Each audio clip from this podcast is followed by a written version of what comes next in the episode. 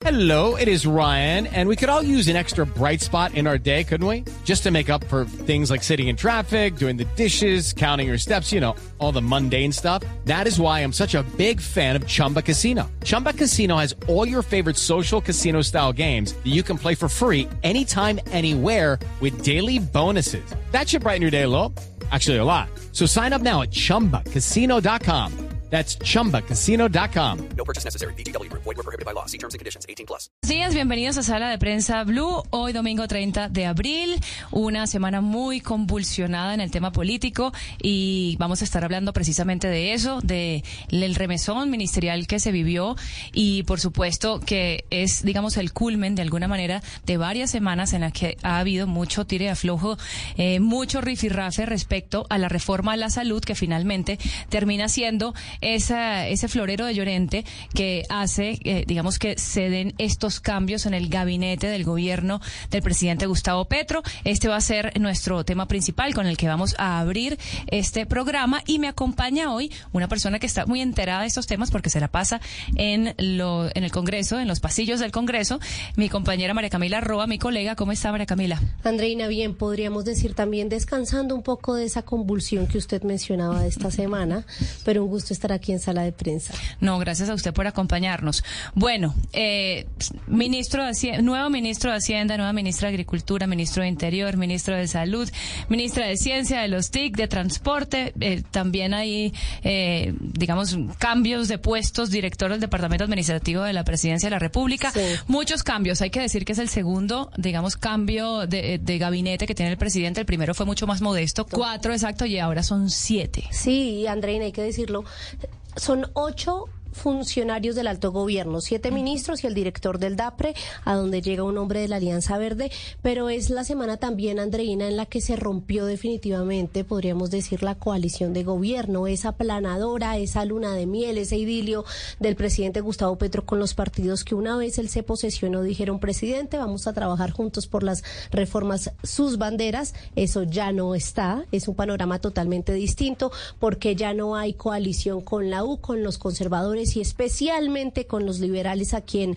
ha cuestionado mucho el, el presidente Gustavo Petro, su jefe César Gaviria, y podríamos decir con estos cambios que sí o sí suman una cercanía por la orientación política, ideológica de los nuevos ministros. Muchos dicen que se está dando la radicalización del gobierno de Gustavo Petro, eso lo vamos a analizar acá, pero sin duda alguna no es un momento fácil para el gobierno. No, para el gobierno y para los partidos tampoco se anticipa muy fácil el pulso que viene. Vamos a hablar eh, con Thierry Weiss, analista político, columnista eh, de nuestro país, que desde la- el Caribe colombiano nos atiende hoy domingo. Thierry, gracias por estar con nosotros. Gracias, Andreina María Camila. Buenos días. Bueno, María Camila ahora decía eh, que se acabó la luna de miel y digamos que eso eh, suele pasar en los gobiernos. ¿Usted cree que fue muy pronto?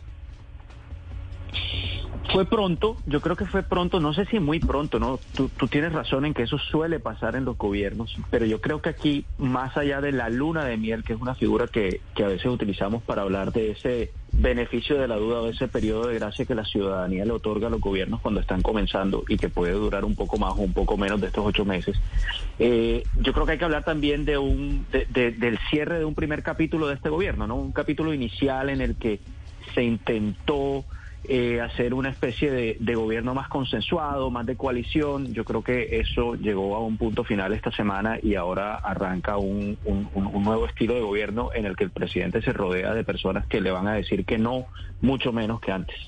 Pero en ese sentido, Thierry, será, usted habla de un estilo de gobierno que sería lo diferente en, en los términos o el tiempo en que esa coalición se rompe. ¿Será que este nuevo modelo de estoy rodeado de los míos, que también podría llevar consigo un comité de aplausos constantes, sumándole a lejanía con los partidos políticos que son los que están en el Congreso, sí le va a funcionar al presidente Petro? No sé si le va a funcionar, creo que nadie está en este momento en capacidad de saber si esto va a funcionar o no, porque además lo cierto es que esto no ocurre como este desenlace no llega porque le estuviera funcionando bien las cosas al presidente, sino porque justamente todo lo contrario, porque en- en- desde la percepción de él no le estaban funcionando eh, suficientemente eh, con suficiente fluidez y suficiente rapidez, digamos, las reformas que él quería hacer. Entonces yo creo que, por un lado, él gana algo de libertad de acción en la medida en la que su gabinete va a estar rodeado de personas que son más afines a sus ideas y son más afines a sus proyectos. Por otro lado, también se, se, se concreta una pérdida de o un, o un menoscabo en su gobernabilidad en la medida en la que se pierde la relación que él tenía, por lo menos con tres partidos que, que, que, que podían estarlo apoyando, pero que parece que ya no lo van a hacer tanto, o por lo menos con, por, lo menos con lo, con lo que tiene que ver con la reforma de la salud es así. Entonces, de nuevo, el, Congreso toma un protagonismo muy fuerte, ¿no? De repente, el Congreso colombiano, que es esa entidad desafortunadamente con tanto desprestigio a lo largo de los años, está tomando un protagonismo muy importante en este gobierno. Yo no me atrevería a decir que esto le va a hacer las cosas más sencillas al presidente. Yo creo que más bien es una manifestación de las dificultades que el presidente está encontrando para llevar a cabo sus reformas.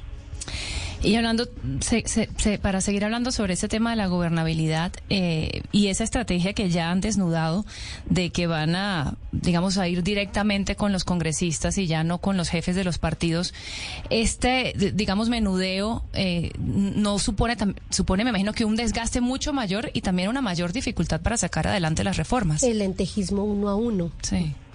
Sí, ese, ese menudeo a mí me, me, me parece que ese es el término eh, adecuado para describirlo. Sí, claro, es más desgastante. Digamos que se encarece la gobernabilidad de cierta forma, ¿no? Porque para ganar esos apoyos algo algo hay que negociar con esos congresistas.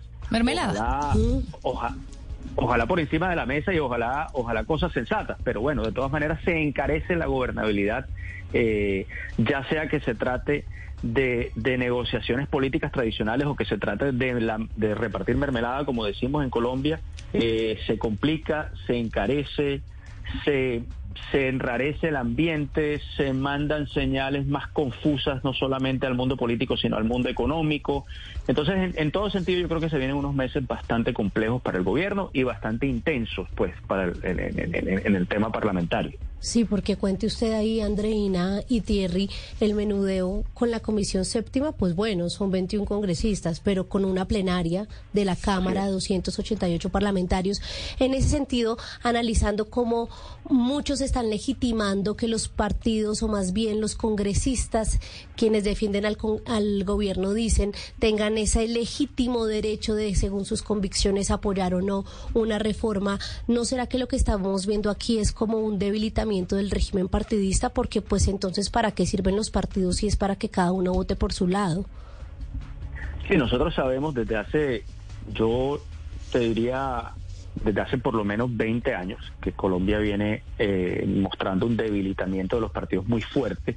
Podríamos marcar, por ejemplo, en el 2002 cuando Álvaro Uribe gana la presidencia por primera vez, eh, eso prácticamente fue una explosión de los partidos tradicionales. Llegaba un presidente que si bien había sido liberal, ganó eh, respaldado por otro partido y de ahí en adelante nunca se han recuperado, ¿no? Entonces han salido este, estos, estos nuevos partidos, a veces con signo uribista, a veces con signo santista, ahorita con signo petrista, pero son pequeños partidos que son no son muy fuertes, eh, que, se, que, que duran un, un rato y después se desvanecen y después surgen otros, pero además lo más grave de todo es que no representan un ideario claro, ¿no? Entonces apoyan a un gobierno, luego apoyan a otro gobierno otro signo. Eso es lo que estamos viendo ahora. A mí no me parece que eso sea positivo. Digamos, por un lado está lo de la libertad de los congresistas de si pueden apoyar los proyectos que quieran y sí, eso es un punto válido.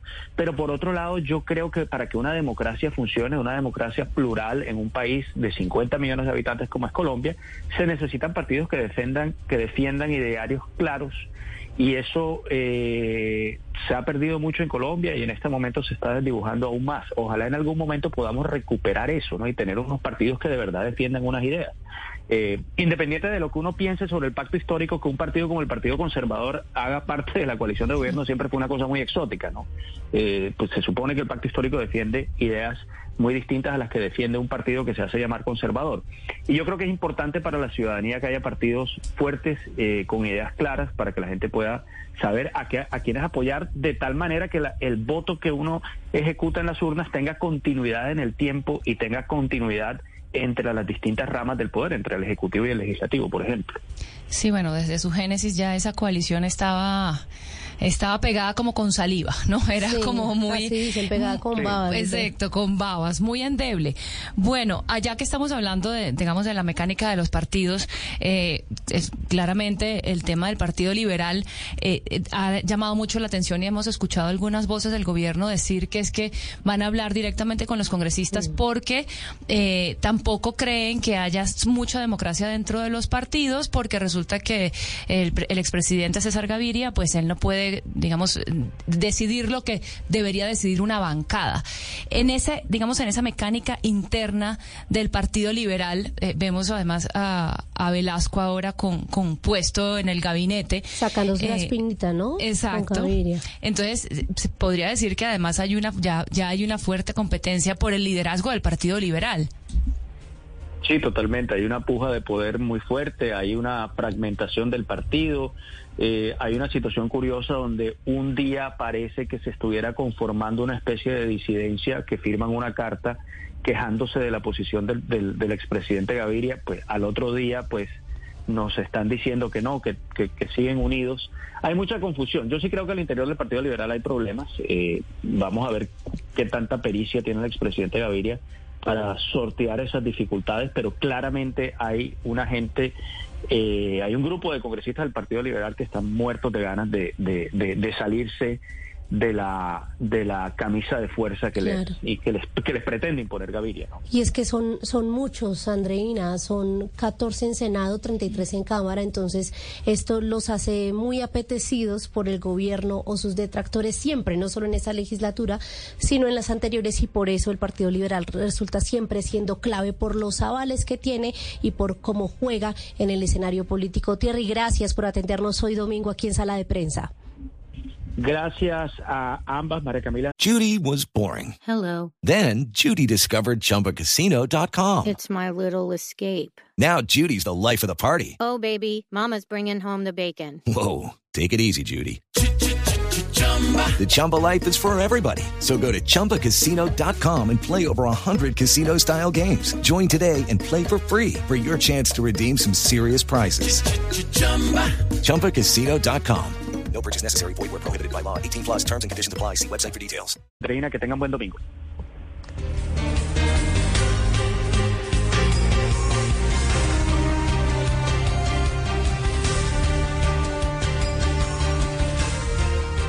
Aquí en Sala de Prensa Blue se lo contamos de una manera clara y diferente.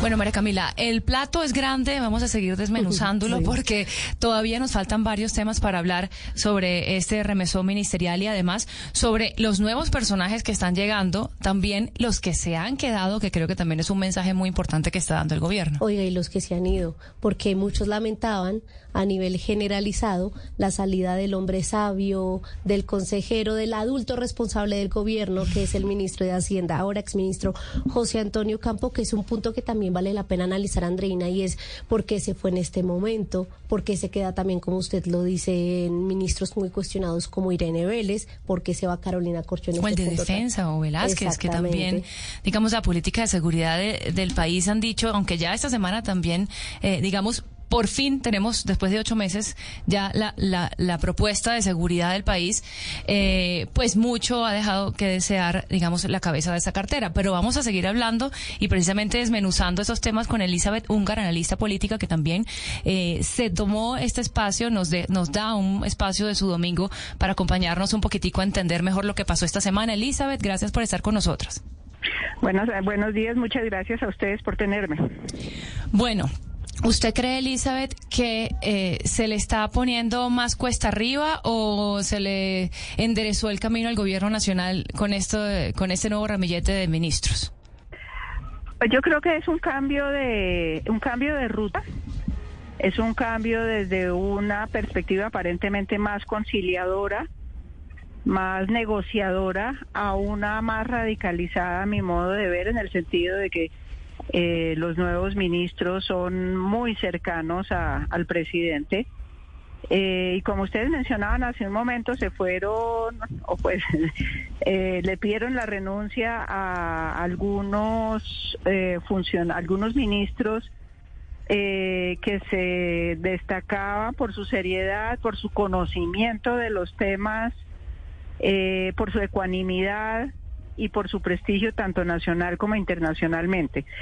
Eh, a mí mi preocupación aquí es, es, no tanto si, si es cuesta arriba o no, sino yo veo, como dije hace un momento, que es una radicalización eh, con personas muy cercanas a, eh, al, al, presidente, que no necesariamente es malo, pero personas que, es que, que digamos, comparten totalmente sus líneas de pensamiento.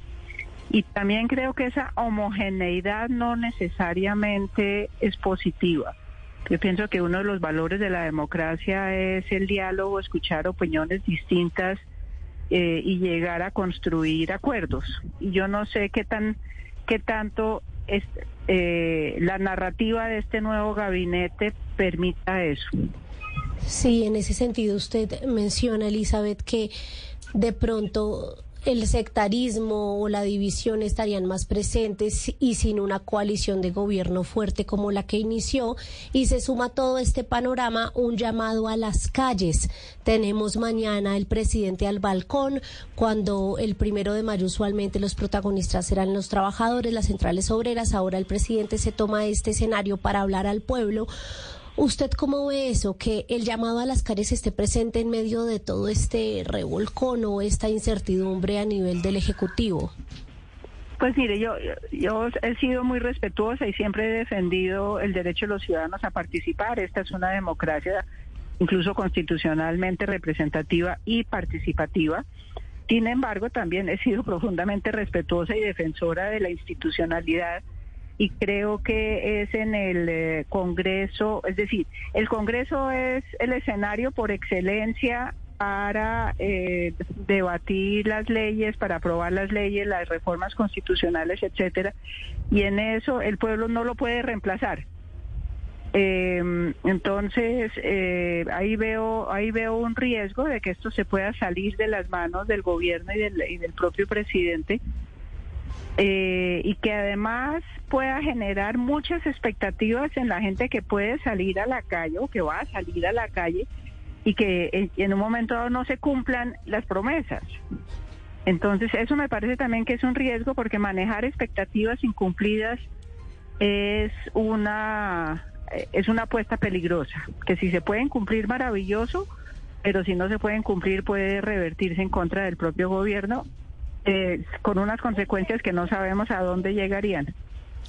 Elizabeth, ahora, después de, de, hacer estos cambios en el gabinete, el presidente Gustavo Petro en su comunicado dice que ahora sí va a haber un acuerdo nacional franco y sincero. ¿A qué cree que se refiere con eso? Pues no lo sé, no lo entendí tampoco muy bien. Eh, yo, es decir, mi sensación es que fue la ministra de Salud, digamos, para mencionar solamente un caso, que no tuvo un diálogo franco y sincero. Porque todos los sectores que estuvieron en la negociación, o digamos, en, sí, en la negociación de la, de la reforma a la salud, dijeron que sus propuestas no habían sido tenidas eh, en cuenta. Y ella insistió en que, en que sí. Entonces, yo considero que si llega a haber esa conversación, ese diálogo franco y abierto eh, y honesto, pues maravilloso. Pero tampoco podemos olvidar que pues el actual Congreso no es un espacio de ángeles y muchos de sus miembros están acostumbrados a una a unas formas de negociación digamos no no totalmente santas entonces eh, algún tipo de negociación va a tener que, que, haber en el Congreso, porque para eso está el Congreso. Ahora, negociación tiene en, principio un sentido peyorativo, pero no necesariamente es un, no necesariamente es a costa de, de lentejismo y a costa de yo te apruebo, pero tú me das porque hay personas muy sensatas en el Congreso. Es decir, yo siempre he pensado que que decir que todos los políticos y todos los congresistas son corruptos y son negociadores, no, eso no es cierto. Hay gente muy, muy valiosa en el Congreso que no va a, prestarse para esas prácticas eh, y, Sí, y, el, el, Congreso también lo eligió, lo, lo, también lo eligieron los ciudadanos. Sí. Y tan no hay mayoría que eso fue lo que quiso el electorado, para bien o para mal. Pero eso, eso es lo que hay. Y yo no estoy defendiendo ni muchísimo menos, menos un tipo de negociaciones eh, a cambio de puestos y a cambios de y a cambio de, de, contratos, pero sí sí creo que ese es el espacio de, de asumir negociaciones eh, y, y, llegar a acuerdos. Elizabeth, la principal premisa del presidente y de su gobierno o argumento para, para defender estos cambios y estas decisiones es que el presidente tiene un mandato que le dieron los colombianos en las urnas cuando lo eligieron y que precisamente le está haciendo todo lo necesario para hacerlo una realidad podríamos llamarlo radicalización de su gobierno, pero él dice que es lo que es necesario y lo que implica hacer una verdadera transformación. En ese sentido, ¿él no está siendo coherente? Claro que está siendo coherente, pero también tenemos que tener en cuenta que eh, al, a, al, presidente lo eligió eh, es un poquito más de la mitad de los electores lo eligieron a él, pero muy poquito más, y que el presidente es el presidente de todos los colombianos. Sí, Entonces, eh, y el Congreso también lo eligió, eh, también fue, fue elegido democráticamente. Y esa es la democracia. Ahora, yo estoy segura que si hay una actitud de diálogo, una actitud de, de argumentación razonada y razonable, yo estoy segura que muchos de los congresistas eh, van a estar a favor de las reformas. Elizabeth, y, no, sé si no sé si es impresión mía, pero el Congreso no estaba un poquito deslucido, digamos, en el gobierno anterior y ahorita volvió como a ganar protagonismo. Sí, claro, claro que ganó con, eh, protagonismo, pero es que eh, no, es decir, yo creo que al gobierno se le olvida que ya no es oposición, sino que es gobierno y que por lo tanto es un gobierno que le responde a todos los colombianos, así su mandato sea un mandato de cambio y, y el Congreso y muchos de los partidos eh, están aprendiendo a ser oposición. Pero, pero es más, entonces eh, hay una nueva relación de fuerzas y hay una nueva relación de roles en el propio Congreso. Y siento que me, mucha de la oposición que han recibido estos, estos proyectos de cambio, muchos de los cuales son absolutamente necesarios y absolutamente sensatos. Yo no, no los estoy criticando per se, pero eh, lo que quiero señalar es que muchas de estas, eh, yo estoy segura que muchos de estos eh, proyectos, a partir de una serie de concesiones de lado y lado, pueden ser aprobados. Bueno, como dice eh, Roy Barreras decía que, que, estaban cambiando de caballos en la mitad del río. Eh, hay que decir además que son dos meses de antes de que se termine el año legislativo y todavía están en el tintero la mayoría de las de las reformas más importantes del gobierno, entre esas las que han llamado reformas sociales, la laboral, la de la salud, la pensión. Así que bueno, es mucho eh, lo que vamos a tener que observar en, en este tiempo eh, con estas nuevas fuerzas y esta nueva correlación de fuerzas, como usted dice, Elizabeth. Muchísimas gracias por ayudarnos a, a, dar un poquito de luz sobre, sobre estos temas tan complejos de nuestra realidad nacional. Que esté muy bien. Feliz domingo. A ustedes, muchas gracias.